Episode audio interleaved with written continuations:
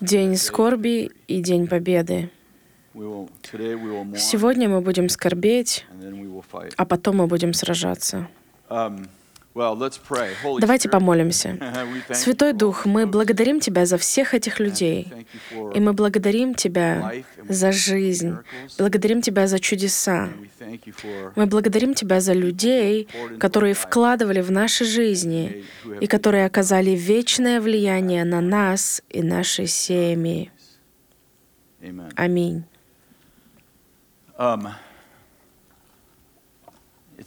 Это была напряженная неделя, как вы, вероятно, можете себе представить, для нас и нашей семьи. Мы с Кэти были там, с Бенни, до того, как она умерла. Она умерла через час после того, как мы ушли.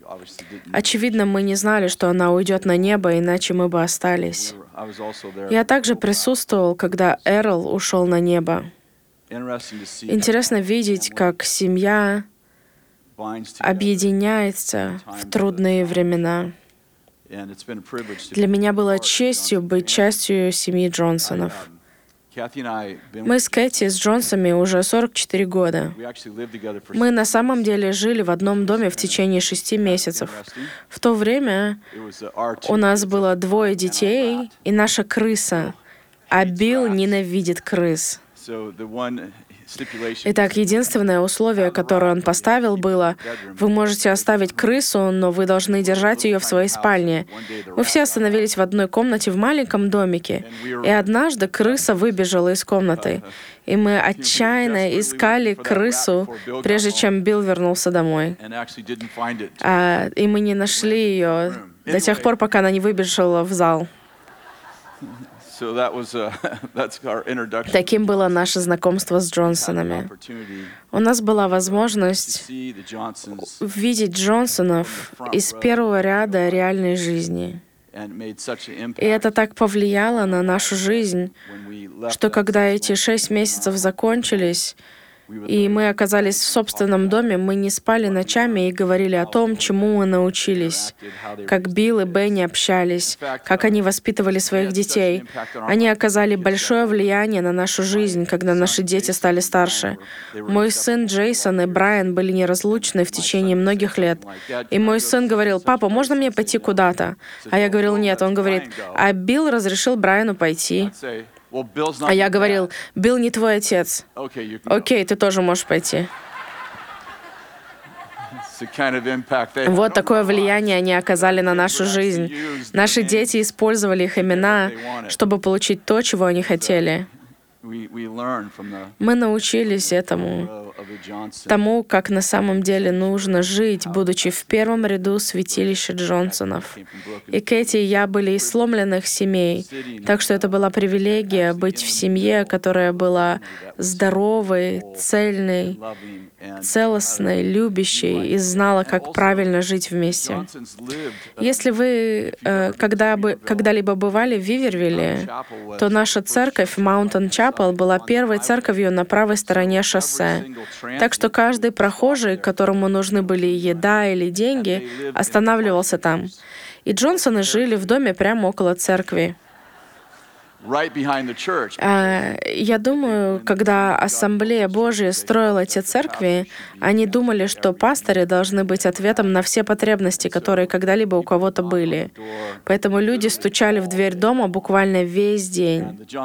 У Джонсонов тогда не было много денег. И я видел, что делали Бенни и Билл. Люди стучали в дверь, пока мы сидели за ужином, и Билл и Бенни отказывались от ужина, чтобы те, кто проезжал мимо, могли поесть, когда больше нечего было есть. И я, я говорил, видимо, мы постимся сегодняшним вечером. И что, мне радоваться этому? Все, кажется, смеются. И я думал, пойду-ка куплю себе бургер. Да, должен сказать, что я не слишком хорошо с этим справился. В течение шести месяцев с ними жили наркозависимые. Они просто открыли двери своего дома и любили этих людей. Но это оказало огромное влияние на моих детей и на меня самого. Вот такая у нас связь сильная с Бенни. uh, Однажды Бенни заказала небольшой кинжал. Онлайн заказала. На память. Это было пророчески. Я не знаю, если вы слышали эту историю, но она хорошо описывает ее личность, потому что она всегда была очень тихой. Вы могли, мог- могли находиться с ней в комнате часами, и она ничего не говорила. Часто люди принимали это за слабость. Иногда кроткий кажется слабым. В общем, она заказала этот маленький кинжал. Это был 15-сантиметровый кинжал. Через неделю его доставили в двухметровой коробке. Это был большой меч, который был буквально сантиметров на 30 выше нее. Вместо того, чтобы отправить его обратно, она сказала, это пророческое провозглашение. She used to bring that Она брала этот меч с собой, когда проповедовала. Она ставила его рядом с собой. Я думал, да, это Господь говорит, ты думаешь, что, я ты, что ты маленький кинжал, а я думаю, что ты огромный меч. И я говорю, что меч был пророческим провозглашением того влияния, которое она имела не только на семью Валатон, но и на все наше движение. Она была основным молитвенным лидером нашего движения. Хотя в последнее время у нее было большое служение публичное, но за первые 20 лет нашего с Бенни общения я не видел, чтобы она была на виду. Но она всегда стояла на коленях и, молина, и молилась. Определенно, сила нашего движения была и растет благодаря ее молитвам. Тот молитвенный домик в нашей церкви был видением Бенни. Раньше на этом месте был ее офис. Такая сильная женщина, woman которая оставила нам большое наследие. lives. In Matthew 4, 5, 4, В Матфея 5.4 Иисус говорит, «Блаженны скорбящие, ибо они утешатся». В культуре, в которой мы живем, я не говорю о культуре Вифиль, я говорю о мире, в котором мы живем и который не скорбит. uh, Мы живем в мире, в Америке. Тут можно прожить всю жизнь и никогда не увидеть мертвого человека. I Я думаю, что большая часть дисфункции в нашей культуре происходит из-за того, что мы постоянно идем вниз. Мы не делаем ничего негативного. Мы не хотим сталкиваться с болью. Мы делаем много вещей, to mask чтобы скрыть боль. Мы все время заняты, мы развлекаем себя, мы принимаем лекарства, пьем и вступаем в сексуальные связи. Мы делаем все это, чтобы избежать чувства feeling сожаления и скорби. Но Иисус сказал, «Блаженны скорбящие, ибо они утешатся». Прежде всего хочу сказать, что очень важно, чтобы мы скорбели. Скорбеть — это нормально. На самом деле скажу, что сегодняшняя подготовка к проповеди, наверное, была самой сложной и напряженной. Я не считаю, что скорбь противоречит вере. Я думаю, что скорбеть это нормально, потому что экосистема целостности начинается с фразы «благословенны те, кто I felt скорбит». Прошлая неделя была интересной. На прошлой неделе проповедь uh, называлась а праведник верой жив будет. Uh, А эту проповедь я назвал «Умереть в вере».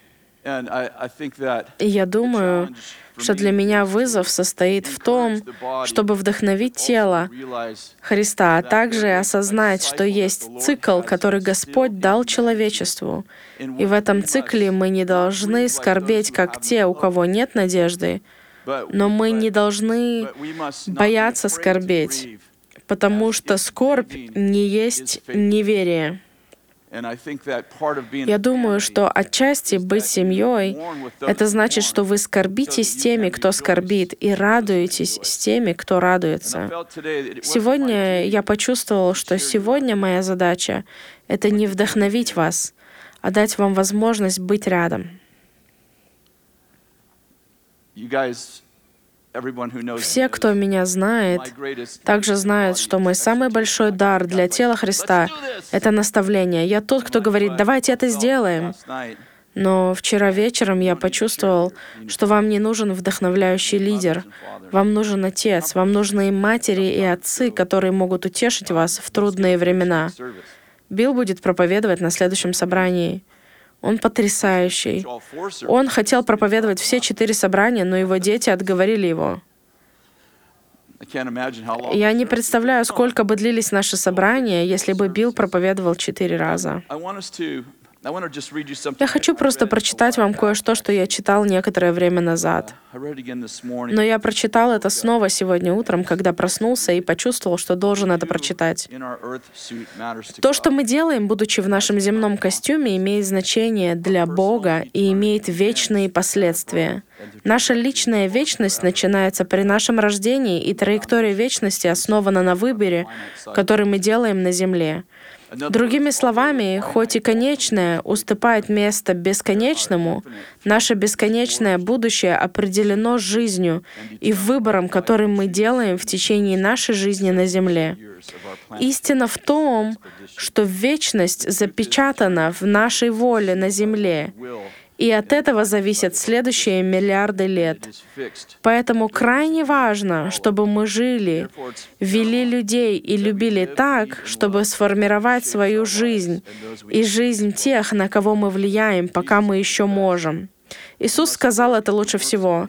«Мне должно делать дела пославшего меня, доколе есть день. Приходит ночь, когда никто не может делать.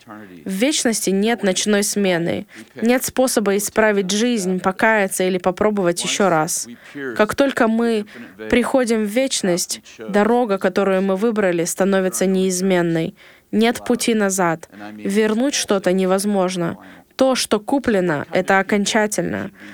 Так какими же людьми мы должны быть? Что именно нужно, чтобы жить из будущего в настоящее и формировать вечность, исходя из бесконечной части историю? Какую сверхсилу дал нам Бог, чтобы влиять на тех, кто заперт во тьме и скован цепями смерти? Я думаю, что это важно. Знаете, я знал, что состарюсь, но я не знал, что это произойдет так быстро. Я смотрю на пожилых людей, а потом понимаю, что мне столько же лет, сколько им.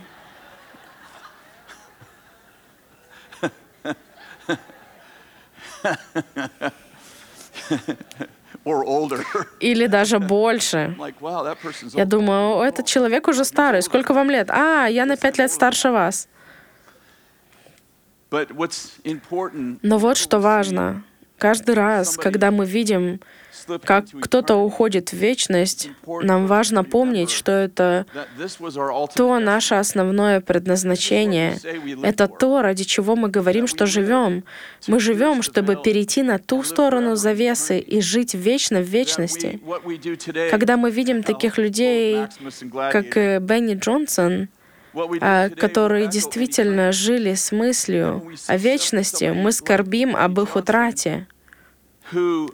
Но так силен пример того, кто действительно жил, собирая сокровища на небесах и понимая, что то, что я делаю в течение этих 50, 60, 70 или 80 лет на планете, на самом деле является началом того, что произойдет в вечности.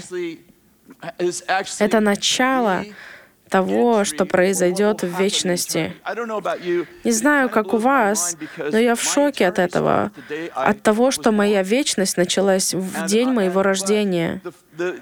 Годы по эту сторону завесы определяют миллиарды лет по ту сторону завесы.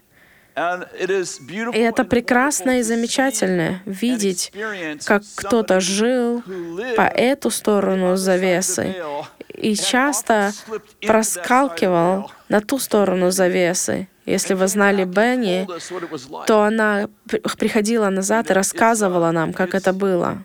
Это отрезвляющее напоминание о том, что мы, все находящиеся в этой комнате, живем по эту сторону завесы. И у нас есть возможность запечатать нашу вечность не только спасением, но и наградой, которую мы получим, когда перейдем на другую сторону. Так же, как семя, которое умирает, попадает в землю и приносит много плода. Я уже говорила вам, что у нас с Кэти была возможность побыть с ней прямо перед смертью Бенни. Она лежала на большой кровати вместе с Биллом и Лией.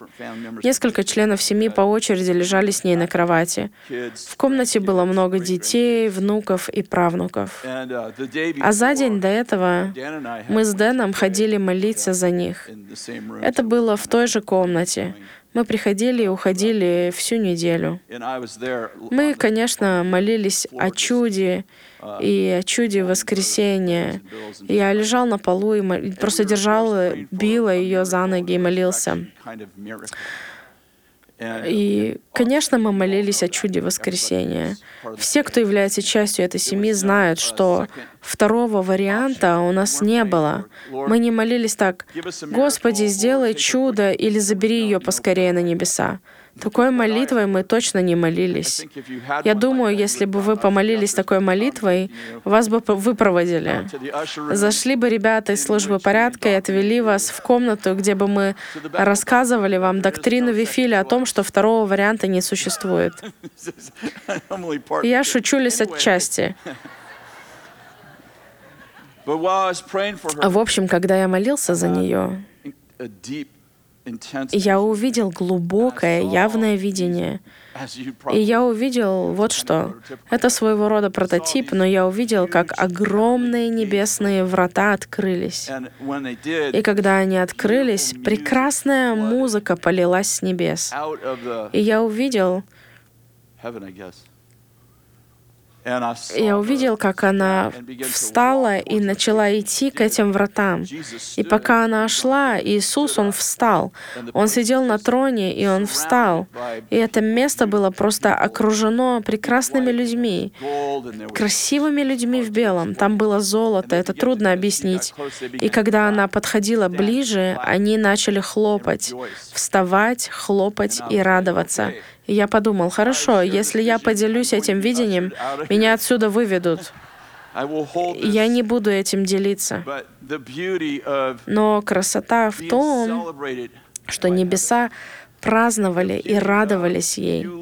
Красота этого заключалась в том, что ты прожил свою жизнь так хорошо, что Иисус встал и сказал, «Добро пожаловать домой, дочь, добро пожаловать домой, сын».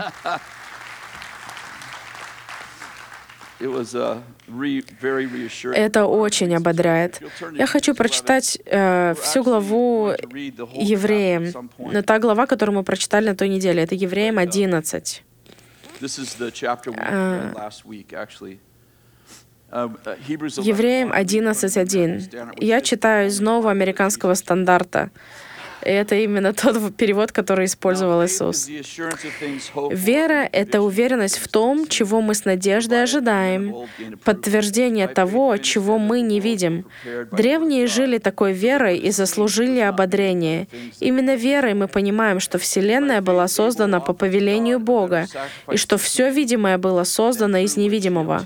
Верой Авель принес Богу жертву лучшую, чем Каин. Верой он заслужил одобрение как праведник, когда Бог похвалил его жертву. И хотя Авель умер, он, благодаря своей вере, все еще говорит, «Благодаря вере Енох был взят из этого мира и не увидел смерти. Его нигде не могли найти, потому что Бог взял его. Но до того, как он был взят, он заслужил одобрение как человек, угодивший Богу. Без веры же Богу угодить невозможно, потому что каждый, кто приходит к Нему, должен верить в то, что Он есть, и что Он вознаграждает тех, кто Его ищет. Верой Ной, получив предупреждение о том, чего еще нельзя было видеть, в благоговении построил ковчег для спасения своей семьи. В результате мир был осужден, а Ной стал наследником праведности, которая приходит через веру. Верой Авраам, призванный идти в землю, которую ему было обещано получить в будущем в наследие, подчинился и пошел, хотя он и сам не знал, куда идет. Верой он поселился в обещанной земле, как чужеземец, живя в палатках. Как и Исаак и Иаков, которые вместе с ним были наследниками согласно тому же обещанию, потому что он ожидал города, стоящего на прочных основаниях, архитектор и строитель которого сам Бог. Верой Авраам стал отцом, хотя и сама Сара была бесплодна, и он был уже стар, ведь он полагался на того, кто обещал ему. И таким образом, от одного человека, тело которого состарилось, произошло столько людей, столько звезд в небе и столько песчинок на берегу моря. Все эти люди так и умерли, храня веру, веру, не дождавшись того, что им было обещано. Они лишь издали видели и приветствовали все это. Они признавали, что на этой земле они всего лишь пришельцы и странники. Это прекрасная картина. Здесь говорит о том, что Авель был праведен по вере, что Енох никогда не умирал по вере, что Ной построил ковчег по вере, что Авраам следовал за Богом и повиновался Богу, даже если он не знал, куда идет, по вере. Но вот очень важная вещь, которую автор послания описывает дважды в этой главе. Вот первый из них — и все же они не получили обещанного, но лишь издали видели и поприветствовали обещанное. Несмотря на то, что они получили прорыв в своей жизни, Енох ходил с Богом и пошел на небеса, Нох пос... Ной построил ковчег, в то время, когда вообще не было дождя и спас человечество. Авель был э, признан праведным по вере, а Авраам поверил Богу и родил ребенка, Исаака. Тем не менее, все эти люди, которые были упомянуты в этих первых нескольких стихах, говорят, что все они одержали великие победы в Боге, все они пережили сверхъестественный опыт от того, что стали праведниками до строительства ковчега и рождения ребенка во время менопаузы Сары. Все эти люди совершили великие подвиги в Боге. И все же истина заключается в том, что они не увидели исполнение всего, что Бог обещал им по по эту сторону завесы. Важно помнить, что они приветствовали их издалека, но они не, ви- не увидели этого до тех пор, пока не оказались на другой стороне. И я хочу вам кое-что еще прочитать в 14 стихе. Те, кто считает себя таковыми, показывают тем самым, что они ищут свою истинную родину. Если бы они думали лишь о той стране, которую им пришлось покинуть, они могли бы в нее и возвратиться. Но на самом деле они стремятся к лучшей стране, к небесной. Поэтому Бог не стыдится называть, называться их Богом, ведь Он приготовил для них город. Верой Авраам, когда Бог испытывал его, принес Исаака в жертву. Ему было дано обещание, и он готов был принести в жертву своего единственного сына. И это невзирая на то, что Бог сказал ему, «Через Исаака ты будешь иметь потомство, которое я тебе обещал». Авраам считал, что Бог может даже воскрешать из мертвых. И, образно говоря, Исаак был действительно возвращен ему из мертвых. Вера Исаак благословил будущее Иакова и Исава. Вера Иаков, находясь при смерти, благословил каждого из сыновей Иосифа и поклонился Богу, оперевшись на свой посох. И эта фраза «он поклонился Богу» говорится о Иакове, опершись на свой посох, застряла в моей голове вчерашним вечером, когда я готовился. Иаков поклонился. Его вера проявилась в последний раз как то, что он поклонился, опираясь на свой посох, и прежде чем уйти, благословил своих сыновей. Напомню, что причина, по которой у Иакова был посох, заключалась в том, что он боролся с Богом, и ангел вывихнул ему ногу. Библия говорит, что с того момента, после той встречи с Богом, он был хромой и опирался на посох. Он опирался на посох, когда поклонялся Богу. Дело в том, что он поклонялся Богу из своей слабости, из своей сломленности. Он поклонялся Богу. Он пережил встречу с Богом. Мы всегда думаем, что встреча с Богом сделает нас лучше. Встреча с Богом исцеляет мое тело. Но встреча Иакова с Богом принесла ему боль, и он ходил хромой до конца своей жизни. Но он опирался на посох и поклонялся Богу. Он поклонялся Богу посреди его боли. Он поклонялся Богу через э, посреди этого. Как так получилось, что я встретился с тобой, и это причинило мне боль? И все же я буду опираться на мой посох и поклоняться Богу, и благословлю мою семью посреди того, чего я не понимаю. Почему ты изменил мое имя с Иакова на Израиль? Почему ты изменил мое имя с Иакова на Израиль? Бог боролся с Иаковом и изменил его имя. Если тебя зовут Иаков, нам нравится твое имя. Пожалуйста, перестань об этом проповедовать. Нам нравится имя Иаков, оно прекрасное. Но в древнееврейском языке это имя означает лжец и обманщик. Иаков боролся с ангелом Господним, и ангел Господень сказал, «Как тебя зовут?» Он сказал, «Меня зовут Иаков, обманщик, лжец». И Господь сказал ему, «Тебя теперь будут звать не Иаков, а Израиль, что означает «принц Божий». Я хочу сказать, что Иакову изменили имя. Он становится патриархом страны. Разве не забавно, что через несколько лет после этого Бог представляет себя как Бог Авраама, Исаака и он не говорит Израиля, он говорит Иакова. «Я Бог Авраама, Исаака и Иакова». Хотя Бог изменил его имя на Израиль, он по-прежнему относится к нему как к человеку веры, у которого в жизни были слабости и сломленные вещи. Мне нравится то, что Бог изменил его имя, но сказал, «Я буду относиться к тебе не как к слабому и сломленному, но я люблю тебя в твоей сломленности и слабости. Я не стужусь называться твоим Богом, даже когда ты был Иаковом. Я не знаю, как вы, но я являюсь своим самым самым злейшим врагом. И этот сезон он был напряженным, и я, вероятно, был своим самым злейшим врагом. И все же я чувствую, как Господь говорит, это метафора. Я люблю Иакова. Я не просто люблю Израиля, я люблю Иакова. Я люблю тебя в твоей сломленности. Я горжусь тем, что меня называют Богом Иакова, а не только Богом Израиля. Вы понимаете, о чем я говорю? Я говорю, иногда легко любить людей, когда они становятся Израилем. Это метафора. Когда они преуспели, когда они стали знаменитыми, когда они совершили подвиг. Но Бог сказал, «Я Бог Авраама, Исаака и Иакова. Я Бог человека, которому еще предстоит преуспеть. Я Бог человека, которого люди считают лжецом и обманщиком. Я не стыжусь того, чтобы меня называли Богом, твоей сломленности. И Иаков опирался на свой посох, на свою слабость, поклонялся Богу и сказал, «Я Иаков, и я не стыжусь называть тебя моим Богом, когда я чего-то не понимаю. Я не понимаю, с чем я жил с тех пор, как я встретился с тобой. Ты изменил мое имя, но ты сломал мне ногу». Кто-нибудь еще живет с подобной тайной? Или я единственный, кто говорит, «Бог, я люблю тебя», а они говорят, «Если ты любишь Бога, и у тебя есть великий Бог, то что вот это?» И в такой момент мне нужно опереться на свой посох. Вы здесь? И сказать, «Я не знаю, почему так произошло, но я все еще поклоняюсь».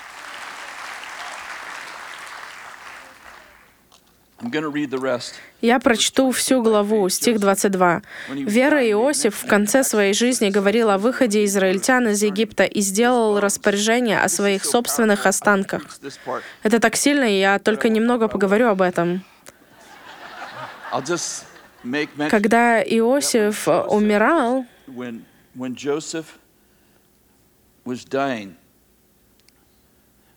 Точнее, это все началось еще с Иакова. Когда Иаков умирал, он сказал Иосифу, «Не хорони меня в Египте». Не хорони меня в Египте. И он заставил Иосифа пообещать ему, что он будет похоронен в Израиле, в земле обетованной. Иосифу пришлось пойти за разрешением к фараону. Он сказал фараону, «Я обещал моему отцу перед его смертью, что похороню его в Ханаане. Пожалуйста, дай мне разрешение. Мне нравится эта часть. Фараон сказал, «Ты, может, взять его и похоронить его там, но мы все пойдем с тобой». И все египетские лидеры пошли с Иосифом, чтобы похоронить Иакова, Израиля, в. Ханаане. Интересно, что когда Иисус воскрес из мертвых, написано, многие из святых воскресли с Ним. И я верю, что Иаков посмотрел вперед и сказал, «Я буду там во время воскресения. Не хороните меня здесь». Он посмотрел вперед. Другими словами, несмотря на то, что он умирал, он смотрел вперед и понял, «Я снова буду жить. Не хорони меня здесь, потому что я собираюсь воскреснуть вместе с Иисусом». Здесь говорится, что Иосиф сделал то же самое. Иосиф сказал, не хороните меня здесь, отвезите меня в Ханаан, вот где я буду похоронен. Я просто хочу сказать, что люди, которые живут для вечности, на самом деле планируют свое воскрешение. Это просто хорошее слово. И я прав насчет этого.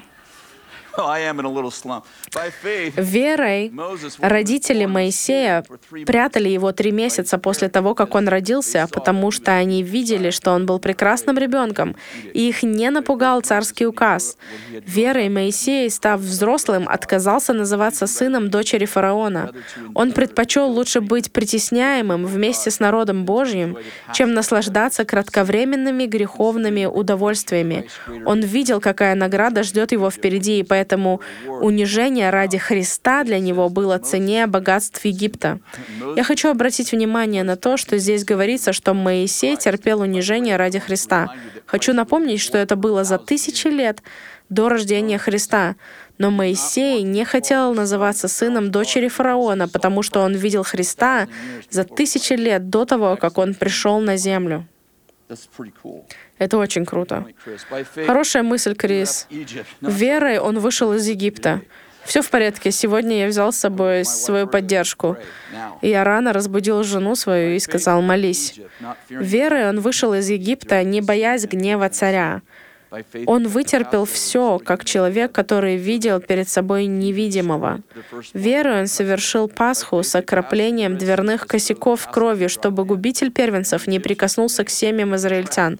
Верой народ перешел Красное море, как по суше, когда же египтяне попытались сделать то же самое, они утонули. Похоже, что египтяне не утонули не из-за воды, они утонули, потому что у них не было веры. Верой написано. Верой упали стены Иерихона после того, как семь дней подряд израильтяне обходили город. Верой блудница Раав с миром приняла израильских лазутчиков, не была убита вместе с неверующими. И есть ли нужда говорить больше? Время не позволяет мне рассказать о Гедеоне, Вараке, Самсоне, и Фафе, Давиде, Самуиле и пророков. Они верой покоряли царство, восстанавливали справедливость, получали обещанное, закрывали пасти львам, гасили яростное пламя, спасались от острия меча. Их слабость становилась силой. Они были крепкими в битве и обращали в бегство чужеземные армии. К женщинам возвращались их умершие близкие, воскресшие к жизни. Другие были замучены до смерти, отказавшись, отказавшись от предложенной им свободы. Они ожидали воскрешения к лучшей жизни. Иные терпели насмешки и побои, а также цепи и темницу. Их побивали камнями, распиливали надвое, убивали мечом. Им приходилось скитаться в овечьих и козьих шкурах. Они были в нужде, их преследовали и над ними издевались. Те, кого весь мир не был достоин, скитались по пустыням, горам, пещерам и ущельям. Вот два последних стиха самой сильной главы о вере во всей Библии. Все они получили одобрение Бога за свою веру, но ни один из них при жизни не получил того, что было обещано, потому что и для нас Бог предусмотрел нечто лучшее, чтобы только вместе с нами они достигли совершенства. Иронично, что эта глава и эти стихи были последним пунктом, который я собирался сделать на прошлой неделе, когда я сказал, что праведники живут верой. Но на всех четырех собраниях у меня закончилось время, и из-за этого я не упомянул а, последний пункт моего послания. Вот он. Люди получают обетования по эту сторону завесы, которые не исполняются до тех пор, пока не они окажутся по другую сторону завесы. Еще раз, люди получают обетования по эту сторону завесы, которые не исполняются до тех пор, пока они не окажутся по другую сторону завесы. Иосиф, Моисей, Иисус Навин, Рав, Гедеон, Самсон, Давид, Барак, Самуил и пророки. У всех были обетования от Бога. И все же Библия говорит, что несмотря на то, что с ними происходили чудесные вещи, армии бежали от них, мертвые воскрешались, случались всевозможные сумасшедшие вещи, но главное из того, что Бог обещал им, не произошло при их жизни — Давайте я прочту вам последнюю часть.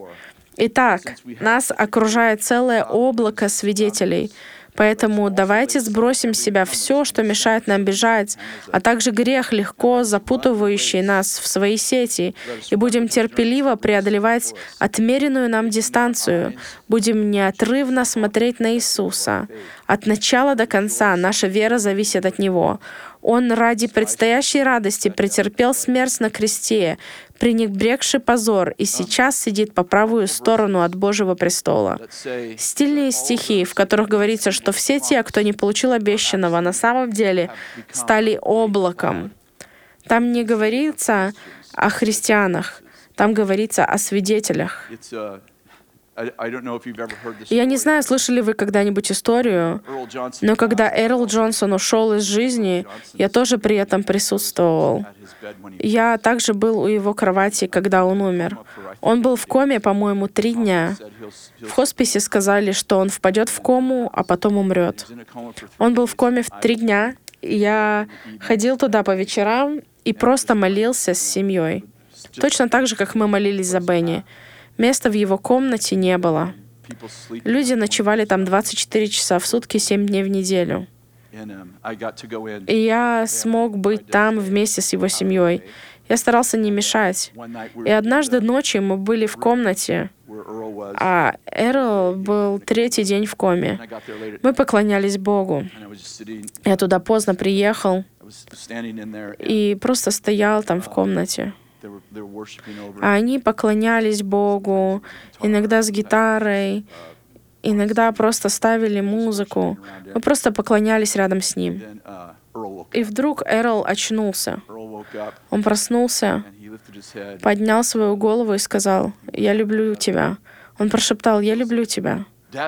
Он, и Билл сказал, папа очнулся, и все бросились в комнату, потому что они спали по очереди. Все проснулись и бросились в комнату. И я подумал, я, наверное, должен выйти, чтобы все могли войти.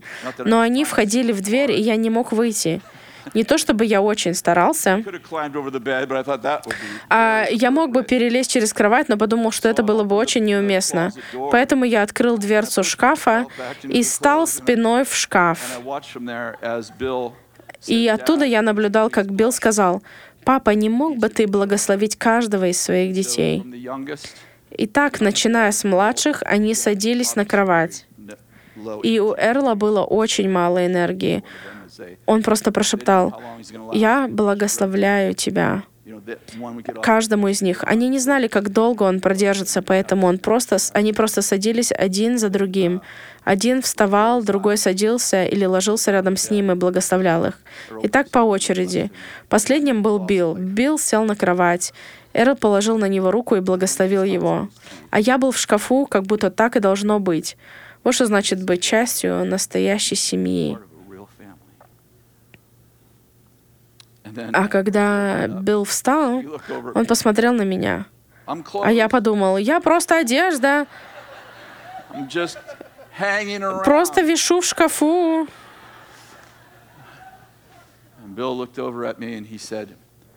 Э, Билл посмотрел на меня и сказал, «Папа, Крис здесь». Вот что Эрл сказал мне. Я лег на кровати, он положил на меня руку, посмотрел на меня и сказал, «Я всегда любил тебя». А потом он снова впал в кому и умер. Он умер той ночью или утром. Лучше умереть в вере, чем жить в сомнении. Лучше провести свою жизнь, живя для Бога и опираясь на наш посох тайны, чем получить ответы на все вопросы и упустить вечность. Лучше поклоняться, опираясь на посох, чем ожесточаться, будучи в ходунках. Лучше осознать, что когда я принял Иисуса Христа, я получил вечную жизнь. И поэтому я откладываю свои сокровища на небесах. И поэтому мы скорбим не о тех, кто ушел, а о тех, кого они оставили после себя. Я скоро буду заканчивать.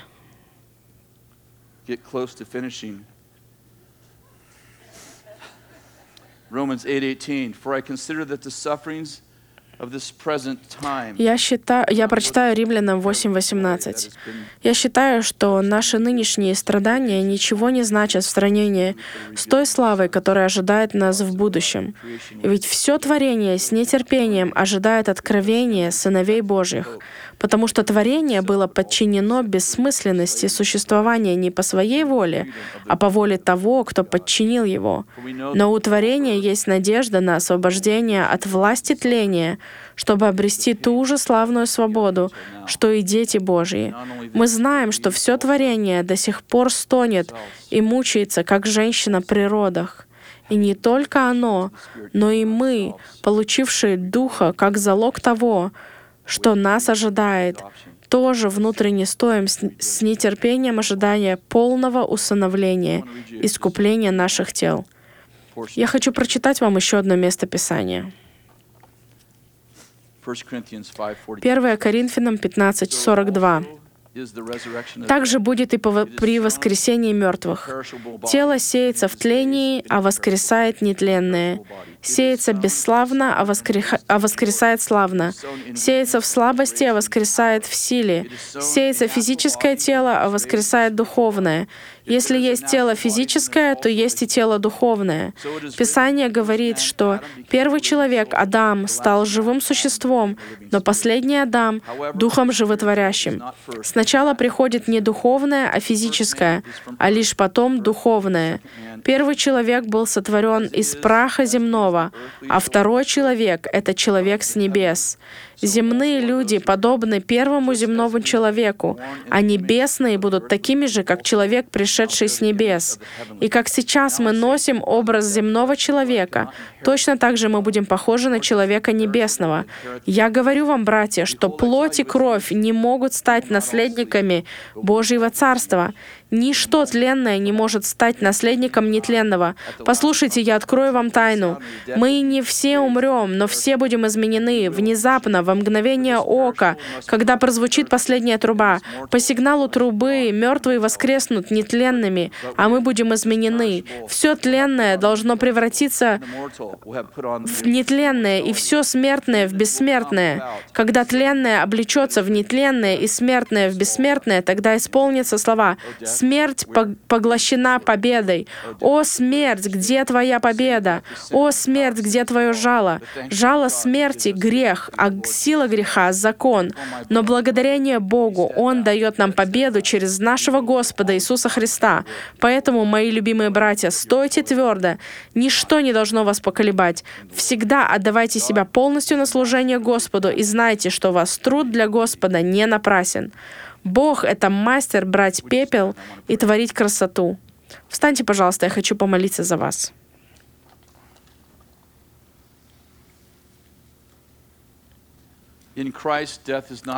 Во Христе смерть — это не поражение, а переход к нашей вечной награде и основному предназначению. Положите руки на свое сердце. Большинство из нас в этой комнате являются частью наследия. Часть наследия Бенни. Некоторые из вас никогда не встречались с Бенни и, возможно, даже не знаете об этом, но вы, вероятно, находитесь здесь благодаря ее молитвам и из-за молитв молитвенных воинов и ходатаев, которых она подняла. Я люблю ее книгу «Счастливый ходатай». Так хорошо, когда люди, которые молятся, на самом деле они счастливы.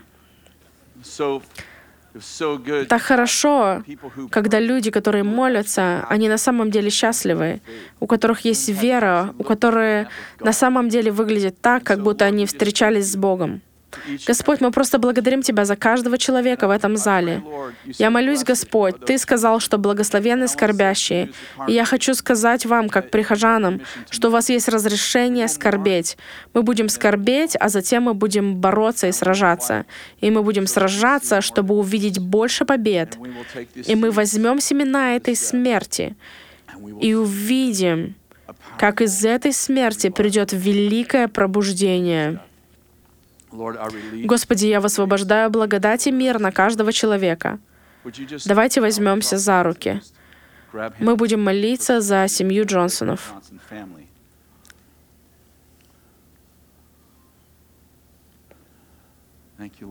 Спасибо Тебе, Господь. Господи, мы молимся сейчас за Билла, Брайана, Gabe, Гейба, Эрика, Jen. И Джен. Господи, мы молимся за всех внуков и правнуков. Мы молимся за эту семью, которая сейчас скорбит. И, Господи, мы молимся сейчас о Твоем покрове над ними, о покрове, чтобы они могли опереться на этот посох в поклонении, и чтобы эта смерть не обернулась горечью, но имела вечные последствия, так как она укрепит предназначение каждого Джонсона, Господи. Мы молимся об этом во имя Иисуса прямо сейчас. И мы особенно молимся о том, чтобы Ты утешил Билла во время скорби. Господи, дай ему силы, когда он будет говорить сегодня на собрании. Господи, окружи его людьми и избавь его от страхов. Господи, убери любой страх одиночества или любой страх, который он может чувствовать. И мы просто высвобождаем на него небесную защиту и охрану. Господь, мы молимся, чтобы друзья и близкие заполнили эту пустоту, и чтобы это время, пока он скорбит, перешло в великое утешение. Мы молимся, чтобы Ты исцелил сокрушенное сердце и исправил эту ситуацию. Мы очень благодарны Тебе за нашего духовного Отца. Мы благодарим. Тебя за нашу духовную Мать, которая наблюдает за нами с небес. Спасибо Тебе, Господи. Аминь.